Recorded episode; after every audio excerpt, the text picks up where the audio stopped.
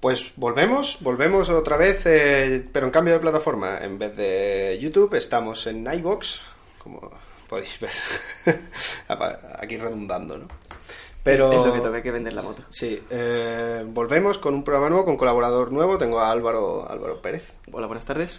Twitter, Álvaro PF, ¿no? ¿Era o te la has cambiado? Bueno, el- la gente dice Álvaro Puff porque no saben que la P y la F son de Pérez, pero bueno, Álvaro Puff. Álvaro Puff. ¿Quieres que te llame Álvaro Puff? ¿Quieres que te llame Álvaro Puff? Más largo, ¿no? que elija la gente. Economía del lenguaje. Pues empezamos.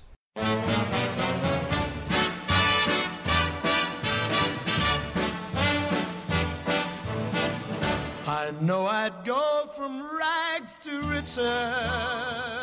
Y la primera noticia del día es el tráiler que acaba de salir, justo además, ¿eh? La hora nos ha, nos ha favorecido The Live by Night, la nueva película dirigida por Ben Affleck, después de, de sus aventuras como director en Argo y previamente en The Town. ¿no? Ah, no, y en Gone Baby Gone, en la cuarta película. de Argo verse, Argo verse. Argo verse. Argo- Argo, fuck yourself. y nada, es el segundo tráiler, creo, o es el tráiler final. Pero, pero bueno, yo es el segundo tráiler que veo. Y, Sí, bueno, tiene un metraje bastante largo, no tiene pinta de ser un teaser, este será el segundo Sí. trailer. No, creo que de hecho es el final, o sea, por nombre. Pero, ¿qué te parece? Bueno, pues nos encontramos ante otra película de estudio de Ben Affleck con, con bastantes ápices de ganar algún Oscar o al menos intentar tocar la, la competición y que la exposición o el contexto en el que se embarca pues es una especie de gángster de principios de siglo que se mueve entre la economía y los bajos fondos, no sé, me da unas, una serie de impresiones un poco dispares de lo que pretende Ben Affleck en esta película. Es la primera película de Warner Bros. post eh, Batman v Superman. Imagino que en el contrato de Batman v Superman vendría la posibilidad de que Warner Bros. le pagara tres o cuatro películas más. Seguramente, Digo yo. seguramente. Pues en la primera. Tampoco les ha ido mal las otras aventuras que han tenido juntos, o sea que... Sí, a mí me gustó mucho The Town. Me gustó menos Argo, pero sí. Y guion de Denis Lehane, lo primero que quiero apuntar. Es una novela, bueno, no es guion de Denis Lehane, es novela de Denis Lehane, pero no es guion de... Bueno, en cualquier caso, palabritas de Denis Lehane. Eh, para mí es un plus, una de mis películas favoritas es Misty River, basada en una novela del mismo Denis Lehane. Y ya en el tráiler te he comentado que he visto buenos diálogos. Sí, bueno, la- lo- las frases que han utilizado para el trailer a ti te han hecho bastante gracia, te han parecido que tienen un toque De Macarra. un toque macarra que no sabemos si mantendrá la línea de Misty River no, pero le dará suspense por doquier a la película y seguramente sea lo, lo que más me ha interesado, ¿no? El saber que a lo mejor no es tan superficial como puede ser algo de Town, sino que se embarca en, en menesteres mucho más profundos y en los que podemos ver a Ben Affleck a lo mejor por fin haciendo algo bueno. Yo es que el tema de la, de la, de la frase macarra me parece algo muy bueno, para empezar, porque ¿Pero es Ben Affleck un? Claro, pero te voy a decir por qué. Porque yo he visto, no sé si has visto State of Play, que es que no me acuerdo del título en español, que es esta peli que hizo con Rachel McAdams y Russell Crowe, que era un... No tenido el placer. Vale, pues eh, ahí hace de gobernador, me parece, y no sé pues si eso es que porque todavía no ha empezado a actuar o porque sencillamente es que el papel, el papel de hombre formal a ese hombre siempre me ha parecido que le va ridículo, le va fatal. Entonces tú ves aquí como un galante, como es un... En The Town me parece que le va magnífico, es un, es un tío de barrio, es un, es un tirado. Es un Un neoyorquino, al uso. Sí, pero es que en, ese, en esa línea, incluso de Batman pasado de vuelta a los Frank Miller, le va bien porque es un tío gastado, es un tío que Sí, se, se ha vuelto más castizo con los años, la verdad. Sí, no, pero nunca, nunca me ha parecido que encajara bien en papeles más. Ni siquiera te digo más calmados, porque en, en, en Argo es. un bastante comedido, es un hombre hombre sosegado, sí, sí, un hombre sí, de familia. Pero en. Un buen americano. Pero en State of Play particularmente me parece que está ridículo como hombre serio, como hombre que te, que te, te, te inspira uf, eh, señorío. No son adjetivos que ligaría Ben Affleck, la verdad. o, o sencillamente será porque las primeras películas que le he visto son las de Kevin Smith y digo, ¿a dónde vas, calamar? Sí, eh, bueno, no sabemos si ese cambio de registro va a venir bien o mal, veremos a ver, pero el trailer tiene buena pinta, las cosas como son. La, Sí, película, el la, la película tiene buena pinta, aunque sea para el puro entretenimiento y para evasión, pero algo nos aportará y seguramente mucha carne de cañón para discutir. estéticamente tiene un poquillo de videoclipeo, ¿no? ¿No te parece? A mí me ha parecido como un híbrido entre... Ese toque oscuro que le dan al filtro al final le, le potencia como, sí, para intentar oscurecer un cine negro casi muy, cor- no sé, como Yo creo que- or- yo- orquestal, ¿no? Como si todo estuviera al unísono y no debe fallar, es una peli estudio. Pero yo creo que de todas maneras tiene un ambiente pulp. Para darle una peli de cine negro que es a lo que no se le suele dar. Y me ha parecido ahí como un una especie de a medio camino entre Gran Gatsby y, y Enemigos Sí. Públicos de Michael Mann, ¿no? Sí, más, más o menos la idea que yo también tenía de la película. Sí, ¿no? Parece un gran Gatsby. Un tío elegante que se va a meter en un enemigos públicos. A lo mejor puede ser la, la sensación que Sí, no te la ¿no? Es película. que parece el híbrido. Sí, sí, me ha parecido tal cual eso. Pero bueno, en cualquier caso, yo la pareja la pareja me parece ganadora entre, direc- entre dirección de Ben Affleck y, y, eh, palabras, como hemos dicho antes, de Denis Lehane. También puede ser una mierda de película, evidentemente. Pero de entrada... me parece- 50-50, le vamos a dar el beneficio de la duda. Está ahí por ahí Zoe Saldana, el, el, el siempre cumplidor Chris Cooper, que lo he visto de pasado. Y una elefanín que empezamos a tener hasta en la sopa. Efectivamente. Una El Fanning que está menos buena que la hermana, pero que empezamos a tener hasta en la sopa. Bueno, de que todavía no he visto lo nuevo de Nicolas, pero de Neon Demon tiene buena pinta. Sí, A no ser que siga manteniendo el tono de no extraño y oscuro de Solo Dios perdona, eh, Tiene mejor pinta. tiene mejor pinta. Tiene mejor pinta. Pa- pa- Parece una Carrie de Neon, básicamente. como- es que me recuerda a la Carrie de Neon. Sería la Grace Moretz. Sí, ah, uf, qué, qué horror, por Dios. Eh, siguiente noticia. Eh, ahora, tenemos que hablar, de ahora, tenemos que hablar de quedarnos en Warner Bros. y- pero tenemos que hablar ahora de, de cómics. Tenemos que hablar de cómics porque se anunció ayer que el spin-off de Harley Quinn. Eh, Señoritas, prepárense para Halloween. para que no sepa, era ese personaje tan profundo del Escuadrón Suicida. eh, interpretado por Margot Robbie.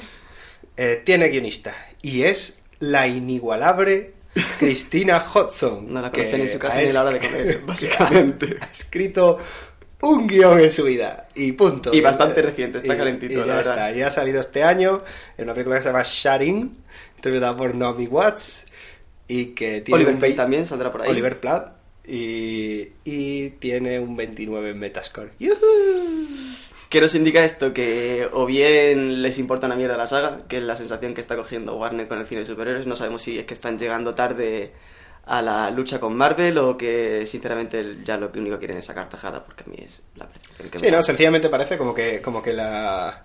Como he dicho, bueno, este personaje funciona. personaje o, que, funciona, pues- o que realmente la caña se va a llevar eh, la Liga de la Justicia.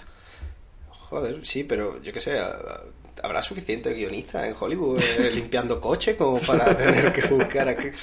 No lo sé, sen- sencillamente es eso, o parece dos cosas, o la. O la... Es que es un 5,6 la última película que tenía en IMDb. En IMDB, ¿eh? donde la gente es súper generosa y Ba- de verdad. bastante, es súper- bastante. la gente No hemos es visto otras plataformas, pero no creo que hubiera hecho falta, ¿no? No, no creo. ¿La habrá visto alguien en España? Sí. Que... Bueno, la película se llama Shutting. Shutting.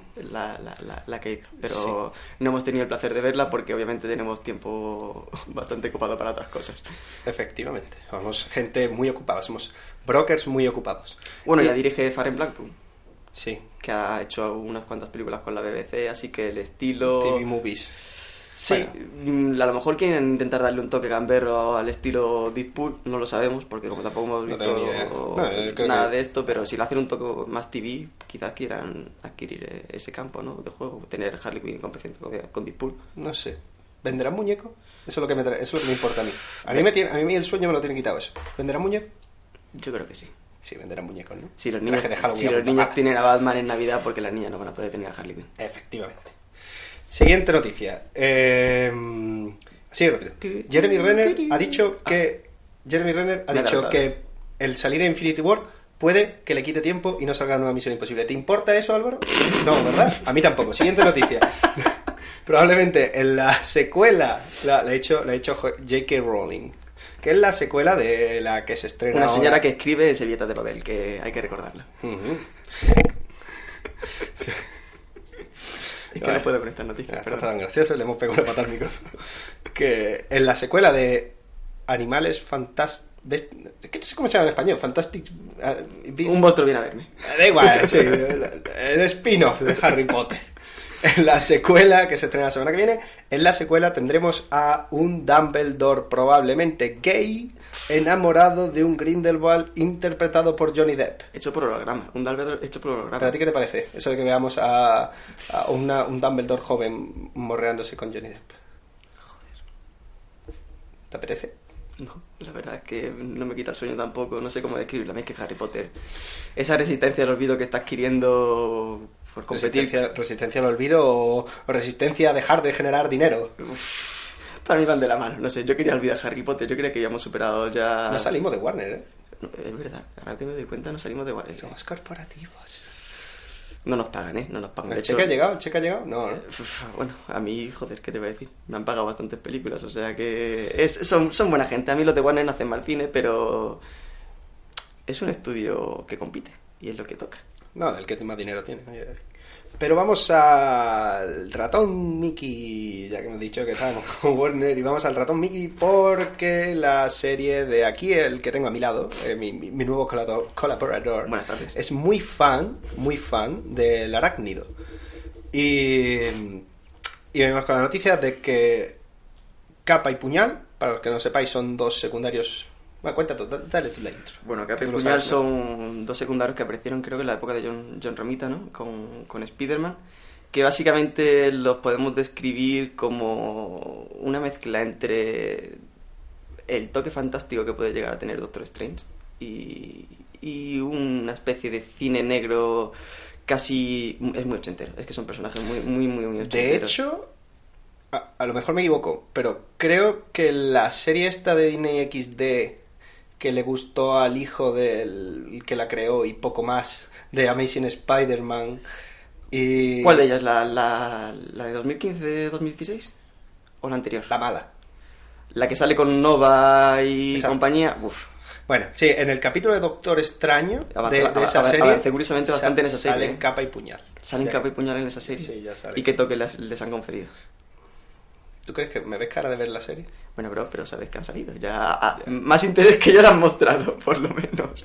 Pues eh, a lo que íbamos, que la serie va a salir adelante y la producirá la ABC, que son los mismos que producen Agents of Shield, serie que dejé de ver en la tercera temporada porque estaba hasta la polla. Y Pero- tú, que tam- tú también la llevas al día. ¿no? Yo creo que la vi en cuatro una noche o una tarde que estaba aburrida y poco más. Un rato, ¿no? Un ratito.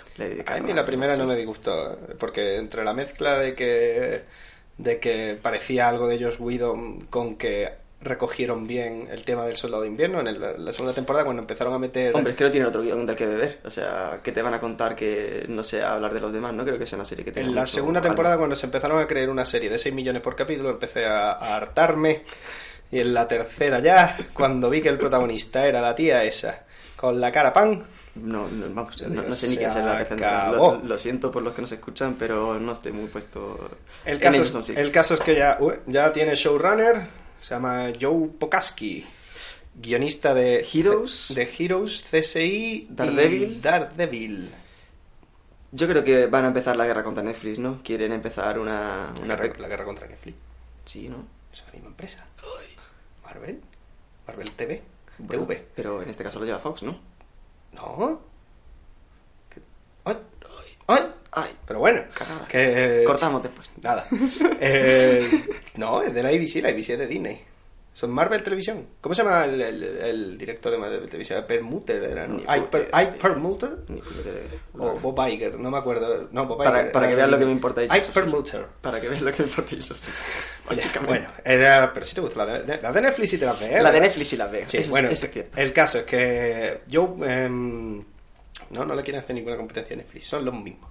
Solo que, solo que la, la- van, van a hacer como una van a empezar a convertir la, la, la ABC también va a empezar a meter gente oscura como para intentar relanzarlo. ¿no? Eso es, lo que, eso es lo que te iba a esta comentar temporada antes de sale con- cagarla. eh, me daba la sensación de que querían dar un toque más, más adulto, menos, menos TV. Bueno, esta temporada sale el Ghost Rider. No veo la serie, pero sale el Ghost Rider. Buah. Pero no el Ghost Rider de moto, el Ghost Rider de coche. ¿Qué, qué es eso? Eso es una cosa que es, hace Marvel de hace un tiempo que Ghost Rider no tiene moto, tiene coche. Señores, no vamos a vida. Bueno, Spider-Man también tiene moto. Bueno, Ahora pero- es Spider-Man el que tiene moto. Sí, bueno, pero Spiderman tiene moto de los, de, de los 90 para vender cochecitos, pero eso es algo que no podíamos evitar.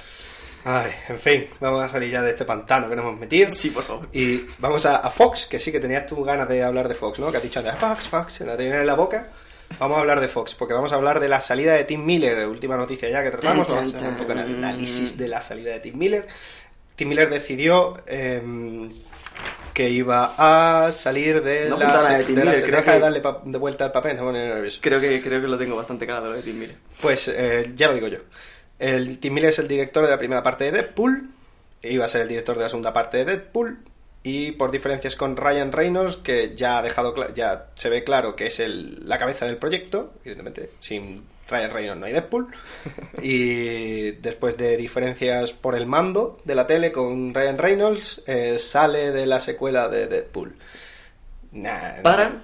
¿O Para, qué? para, para. No. A Los rumores son que Tim Miller quería hacer una secuela más estilizada, con más presupuesto, de mayor alcance, y Ryan Reynolds, pues, junto con los guionistas, quería, quería optar por algo en el mismo nivel de raunchy comedy de serie B. Más gamberrete, ¿no? Sí, bueno, más gamberrete, no más cutre.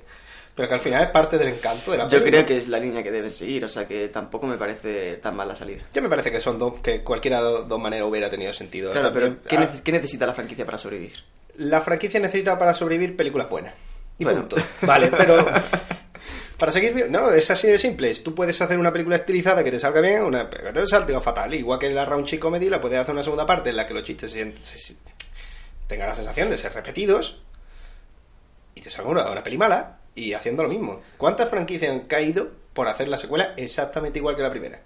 Pero claro, eso es lo que te digo, a lo mejor Tim Miller quería una, una puesta de escena más orquestal, Yo tengo, quería yo tengo mi lectura de la situación dar el paso que y necesitan las puedo, de superhéroes. puedo equivocarme o puedo acertar, pero yo creo que siendo la primera película que dirigía Tim Miller, que anterior, antes de dirigir Deadpool era un especialista de efectos especiales, al ser la primera película que dirige eh, Tim Miller, creo que sencillamente el hombre tiene una carrera que labrarse por delante, aunque es un hombre ya de 50 años, tiene una carrera de que labrarse por delante y que quería un proyecto ambicioso con el que poner su nombre en el panorama de Hollywood. Decir, mira, puedo dirigir blockbusters grandes.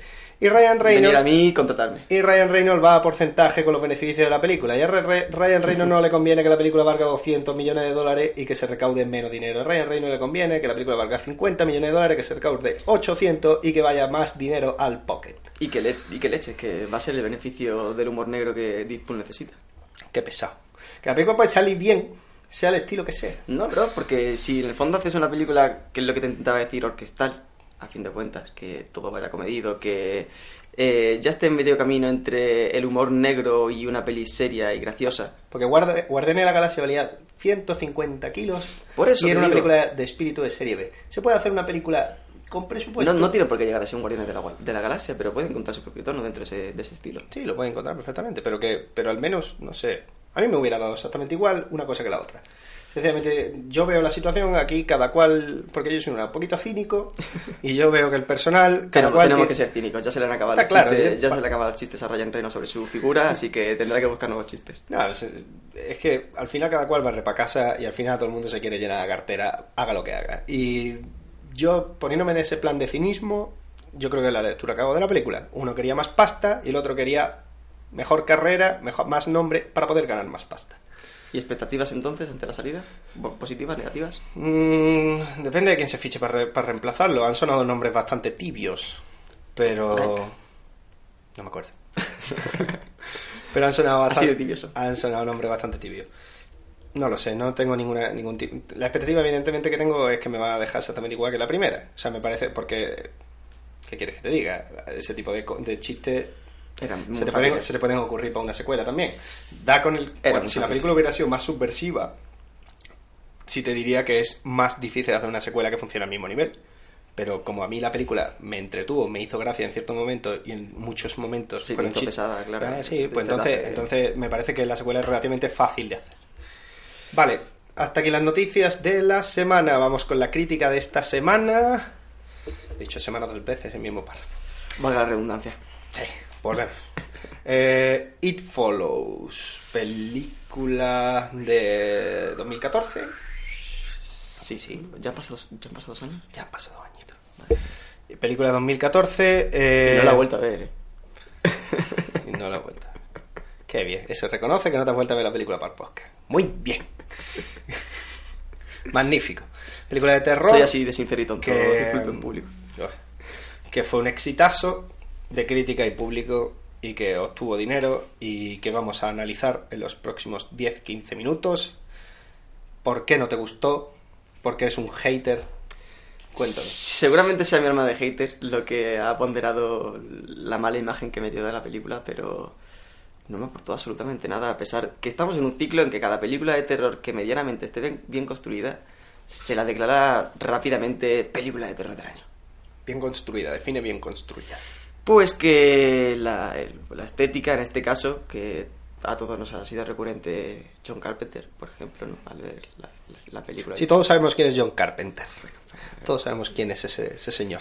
Pues eh, estamos ante un cine que funciona, que, que lo puedes llegar a ver sin que te duelan las pestañas, ni que tampoco te genere malas sensaciones. Pero que ese toque de frescura que intentan implantarlos a mí ya me parece que lo he visto un millón de veces y no, no, no, me, no me llenó. No se caracteriza precisamente la película por ser fresca. La película no es fresca, al revés. Pues eso, a lo mejor ese clasicismo no, no, no es lo que no comparto.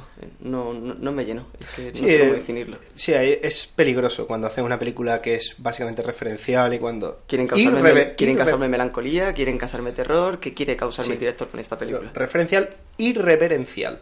Sí, hay un problema, que es que cuando te comparas con gente, cuando haces películas tipo A y al estilo D, tienes el problema de que, de que, cuando- de que, te, de que comparen, claro, de que te comparen con fulano, de que te comparen con Mengano. Sí, evidentemente, pero vamos, tampoco creo que sea justo viendo la película decir eres peor que lo que imitas. No, a ver, la película, la producción no es mala. Obviamente tiene una producción bastante buena. La puesta en escena no, no llega a ser, lo que te digo, no, no llega a ser irritante, no te, no te llega a molestar. Es, está todo bien orquestado, llega todo a ser una línea temporal bastante, bastante bien, bien construida. Pero es que a lo mejor ese plano lineal es lo que, lo que, lo que me disgusta de la película.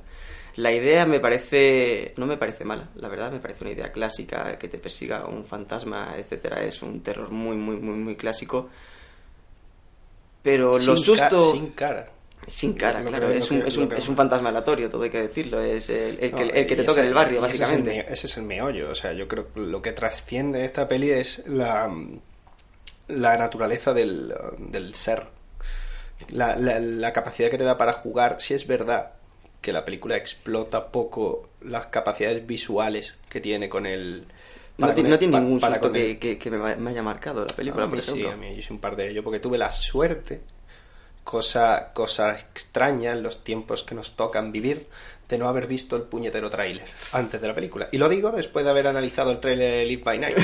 Pero, tu- pero tuve el- toda la suerte del mundo de no haber visto el tráiler y no haber visto el susto del hombre gigante que entra por la puerta. Y, es, y a mí ese susto me gustó. A mí ese susto me gustó. Hay Todo, algún- todo lo que ocurre en la casa antes de que escapen a- a- al Ah, campo. ah, sí, lo de la playa. O a la campa es esa especie de lago playa. Eh, no sé, era demasiado previsible, puede ser la palabra. ¿Lo de la playa o lo anterior? No, lo de la, lo de la playa, la parte de la playa no me, no me disgustó tanto. Me pareció un poco estúpida cómo, cómo se resuelven las escenas, pero. Mm, La parte de la casa que en teoría hubiese sido el meollo del que ya sabes en la que te estás enfrentando. en lo Tú sí, pero el personaje no. Hay un pro- tú tienes que tienes que darte el ob- obligado cuando combinas. Claro, pero si el personaje no me ha causado empatía desde el minuto uno, es difícil. ¿Cuál de ellos? La rubia. Ni siquiera por la cara. Una cara muy bonita. ¿Vamos a hacer cine de terror con chicas bonitas o vamos a hacer cine de terror? Tampoco está tan buena. ¿eh? Bueno, pero... Entra dentro de las Jimmy Curtis de turno. Está bien, está buena, pero tampoco. Tú mismo te has No, contestado. pero- Tú mismo te has contestado. No, joder, pero eh, es obligado. Cuando haces una peli de terror y haces un elementos de sci-fi que tienes que tener una escena entera, un tramo entero en el que le expliques a, en el que los personajes, los protagonistas se enteren de la copla, se enteren de qué está pasando. se y eso, si te parece tedioso, pues puede ser, según el ritmo que se haga, pero es obligado. Eso es obligado y, y el problema a lo mejor puede ser eh, explicártelo a ti antes de que se enteren ellos. Pero Ah, igualmente, lo- igualmente, no lo sé. Hay que hay cosas que me gustan de la película. Obviamente se, puede, se le puede remarcar cosas positivas a, a la, escena del novio, la parte del novio. Como él le pasa eh, el muerto, nunca mejor dicho, a, a la protagonista. Mm, creo que sea, quizás es lo más brillante de, de- de toda la película. Es la, la parte... ¿Silla de rueda? ¿No la pones en una silla de rueda? no, no la parte del edificio, sino más, más lo que viene siendo la- el argumento, el- el- la idea en sí misma de... de- Sí, pero de- tú hablas particularmente de la escena. La escena digo que la tiene en Braga en la silla de rueda. Sí, está bastante bien. Eh, En, en- esa parte eh, me, Bueno, me generó cierta cierta inquietud lo- ante lo que estaba viendo porque no podía encajar todavía lo, Claro, que había, lo que, lo que- idea, lo la que idea. había en la cinta. Es la idea, darte... darte Pero todos sabemos cómo resuelve. ¿La película o la escena? la película, ¿no? La película. Joder. Hasta Tarantino, tío, pobre hombre. Le pegó, le, le- le pegó un palo públicamente al director, pobre hombre. Pero sí, eh, eh, hay que decirlo. La escena del final. Me recuerda, de todas formas, Ah, a, déjame a la entrar, forma... ¿no? No, a la... No, no, no. La no. piscinita. Bueno, sí, es verdad, es verdad, es verdad. Piscinita. Pero la forma de cerrar, me no sé, si uno de, los, uno de los chavales podía haber sido perfectamente Cory Feldman. O sea, la forma de cerrar es O sea, completamente ¿te, te, cine te- 80. te- te gusta la fórmula que tiene de compañerismo? Sí, pero el final no. O sea, No la ves demasiado plana, no, a mí no me, no me No, causó... ¿el colegueo? No, no me causó... No quise formar parte de, de esa banda, por decirlo de algún modo. sí, no había sentimiento Goonie, evidentemente, pero digo la forma de cerrarlo, quedar todos los, todos los amigos en un sitio, plantarle una trampa al malo, el malo es, no sé, como una cosa ajena con la que ni empatizas ni nada. Pero ah, tienen como su, su forma rocambolesca tirando televisiones, es una cosa, es chorra, pero, pero, pero reconozco la intentona. Quizás no casa, porque es que realmente si intentas hacer un remiendo de Halloween eh, a, a tu forma y manera, con tu rollo sci-fi, que al final de repente digas, ah, mira, pero también nos gusta Richard Donner. Sí, O sea que es una peli homenaje. La- la- al final lo- Sí, es le- una estamos llegando a la conclusión de que es una peli es una peli nostálgica. Es una peli muy nostálgica. ¿Y qué quieres que te diga? Yo el cine de terror... que me gustan, ¿eh? No sé, el rollo Super 8, el, eh, ese tipo de cosas. Pero se está con- convirtiendo en costumbres, tío. Y a mí el cine de terror, aparte de ser un género bastante evasivo, eh, me gusta que, que me sorprenda. Que intente, aunque sea inquietarme El concepto es nuevo. Por eso te he dicho que es la parte que me gusta. La parte del concepto no me ha disgustado. La- lo que pasa es que es la ejecución del concepto en sí misma lo que no, lo que no me termina de calar. No sé si qué, qué estética le pondría ni qué, ni qué rollo, porque ahora mismo podría dudar en, que, en de qué sería lo mejor para esa película y a lo mejor el guionista no llega más y por eso está en la misma duda que yo. Ni le va a conceder la fotografía. La no, obviamente, música. obviamente todo eso, todo lo que es la puesta en escena está, está bastante bien, o sea, la fotografía no está, no, no es- pues, a ver, está- el cine de terror de hoy en día también está optando por una fotografía muy exquisita. Está, estas, Me acabo de enterar. Sí. ¿Cuál, no? Bueno, el, te estoy diciendo el, el más comercial. El comercial, claro, Obviamente, comercial, obviamente el más hablando comercial. de- y esta es una película que está entre camino entre el cine comercial y el cine, Si y, estamos y el, cine- y el hablando- cine de festival, Si ¿no? estamos hablando de One y los retoños de One, Exactamente. sí, evidentemente todos tienen buena fotografía. Pues yo no, yo no metería en esa onda. ¿Qué va? Ya, ¿Qué a- va, a- a- hombre? pues, pues, pues, pues, pues igual para poner al mismo montón. A mí, ¿Qué a mí, a mí Este- no me ha causado Esto se nota que ninguna es- frescura. Esto se nota, no sé, no creo. Toda esta, no sé, to- El que- continuo hasta creo que One, es bueno. creo que One and Company son más deudores del del cine de acción noventero Spielberg que el Sí, bueno, la- la dina- la dinámica es mucho más rápida La dinámica Spielberg es mucho más que de rápida. la dinámica y creo que en la segunda de Conjuring se nota mucho más que a James Wan le gusta mucho Hook y que sí es verdad y, y creo que son Nunca menos me lo había planteado así. sí sí sí la escena del final de The Conjuring 2 es, pra- es Hook Te tiro por la ventana. es básicamente Hook y sí es ese, ese, ese rollo Spielberg Van Garan. Eh, de hecho no sé por qué no, le pidieron a John Williams que hiciera la, la banda sonora de The Conjuring 2 vamos es que no más que tiene que ver la revelación del villano o sea, Deja, cuando deja, dice- deja ya a John Williams que vaya a ser que no saque otra vez. pero joder, la revelación del villano de, de The Conjuring, de eh, el caso Enfield. La revelación del villano. Me Mira- gusta más el, me- mira el papel, en The Conjuring me gusta más que el tema sea Satanás antes que el, el- el- cómo el demonio está metido dentro de tu personaje. Esa parte me- Pero eso son preferencias personales, hombre. Pero, lo- pero No sé, pre- prefiero un cine fantasmagórico más tirando a, a lo que realmente da miedo, que es el existencialismo. Que lo que en este caso es lo que me falta es la muerte de, de It Follows. Una muerte, una- la muerte es la única verdad universal que se puede tener en este caso. Y la muerte de ¿en It qué Follows momento del podcast te has puesto tan metafísico? Me he perdido. ha hecho clic. Eh, eh, y, y no sé, no me causa, no me causa tanto pavor la idea de. No, sí, tampoco. intenta causar... Tampoco creo que el- la misión de iFollow sea provocarte eh, escalofríos la eh, constante película. Yo creo que busca también un poco buscar, apoyarse en la camaradería, en el rollo sci-fi, en las leyes de su villano, cosa que ya cada vez se pierde cada vez más, que sea un villano coherente con su, con su naturaleza dentro de las cosas in- intrincadas. Pues quizás eso es lo, lo que me ha faltado. Más que a lo mejor el toque tan buddy no, no, no ha llegado a calarme. No, a lo mejor tampoco es lo que me esperaba, porque como tú bien has dicho, tú no has visto el tráiler, yo vi el tráiler antes de que saliera la película y más o menos podía tener ciertos prejuicios ante lo, ante lo que me iba a encontrar y, o lo que deseara que, que fuera la película. Y no, no, no se dio el caso. de- ¿Qué te esperaba?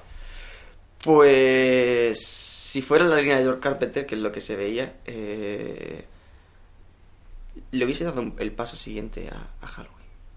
O sea, eh, Te recuerdo, te- tengo que matizarte, que, el, que John Carpenter tiene una película que se resuelve de una manera mm, al- a los Richard Donner, como he dicho. Bueno, no a los Richard Donner, pero más chabacano. Pero John Carpenter tiene Vampiros, que es una película no, no he llegado a verla. Vale. Car- O sea, Vampiros es una película gamberra eh, que juega con elementos de terror, pero de un sentido de acción a lo. No sé. ¿Te vale tampoco la escena de, vi- de Están vivos? De la entrada al banco. Que dice. vengo a patear culos y a mascar chicle y me he quedado sin chicle. Ese tipo de cosas es Por- lo por- que por sí digo, que porque donde el- yo sí el- veo el- el final de la película. Le veo más gracia, le veo, le veo mucha más chicha y carne en ese sentido porque en este caso la muerte que te persigue es muy lenta. Yo creo, sin miedo a equivocarme, que lo que te ha pasado a ti es que esperabas un, un homenaje a, a un único John Carpenter. ¿Puede ser? Al- Sí, Solo sí, al John sí. Carpenter de, de Halloween. Sí, más, más, más tirando por un John Carpenter más, más sutil y sangriento. y Más con un toque de encorsetado. humor, sí, más, más, obviamente, más, del ahí, paquete, más, del de ahí, paquete. sí, claro, claro, más, más del paquete. pack, ¿no? Más del paquete. Pues no lo sé. No sé si eso será positivo o no será negativo, pero yo creo No sé, no sé si será positivo o no será negativo. Definitivamente será positivo. Pero sí, eh, puede ser muy positivo, pero no, no, no, es el, no es el efecto que me esperaba. Bueno, no sé. Yo.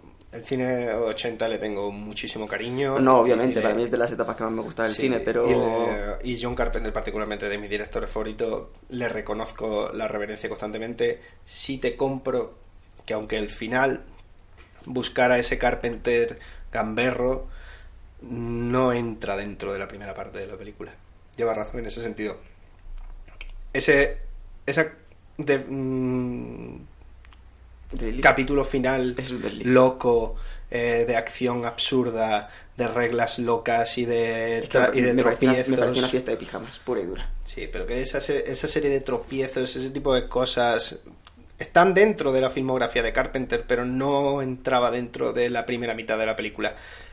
Se desmadra y no creo que en esa película te permitiera desmadrarte. Yo al final, ya te digo, y con- concuerdo contigo en que me parece, entiendo el porqué, pero no me, no lo apruebo. Pero el resto de la película sí me parece un homenaje más que digno. Me parece un homenaje acertado, con una idea original buena, con una base de la leche, con una fotografía de la leche, con unos protagonistas que algunos sí, otros no. Ento- El- Entonces, ¿tú crees que le estoy dando tanto desmerecimiento por un final absurdo? No, le está dando tanto desmerecimiento porque entiendo, después de estos 15 puñeteros minutos, que no te gusta el rollo de la camaradería que hay entre ellos. No. no. A lo Entiendo. mejor el, el individual me hubiese hecho... A mí, es que me, es que me parece que todos los personajes masculinos de la película están bien. Los femeninos no tanto. Pero me parece que todos los masculinos funcionan bien. Desde el macarra hasta el tonto, hasta el que se la tira al principio y se la juega. Todos. Después los femeninos no me parece que tanto. La hermana, por ejemplo, me La- sobra. la- la hermana sobra. La hermana me sobra. Supongo sobra. que por meter un vínculo emocional a con la película, pero... Para no hacerla tan machista. Ah, No vayamos por ahí. Bueno, pues eh, hasta aquí la crítica de iFollows. Eh, yo. mm, ¿Le damos una nota por antes de irnos, por si acaso? Joder, venga, va. Sí, bueno, yo le pondría un Me vas, a, seis y me, medio. va- me vas a evidenciar, pues yo le daría un 5. Le doy un cinco. Bueno, las pruebas, ¿eh? Tampoco soy tan ah, obcecado. Bueno, pues hasta aquí el primer capítulo en formato verdaderamente podcast del, del programa. De repente la última cena. Lamento los nervios, es mi no, primer pasa día. es el primero. Era mi primerita tía. Y nos veremos la semana que viene. Seguid eh, buscándonos en Facebook, en De repente la última cena, en, en YouTube, de Geekso, Twitter. Y, y seguiremos subiendo vídeos, todos los formatos. Un saludo. Un saludo.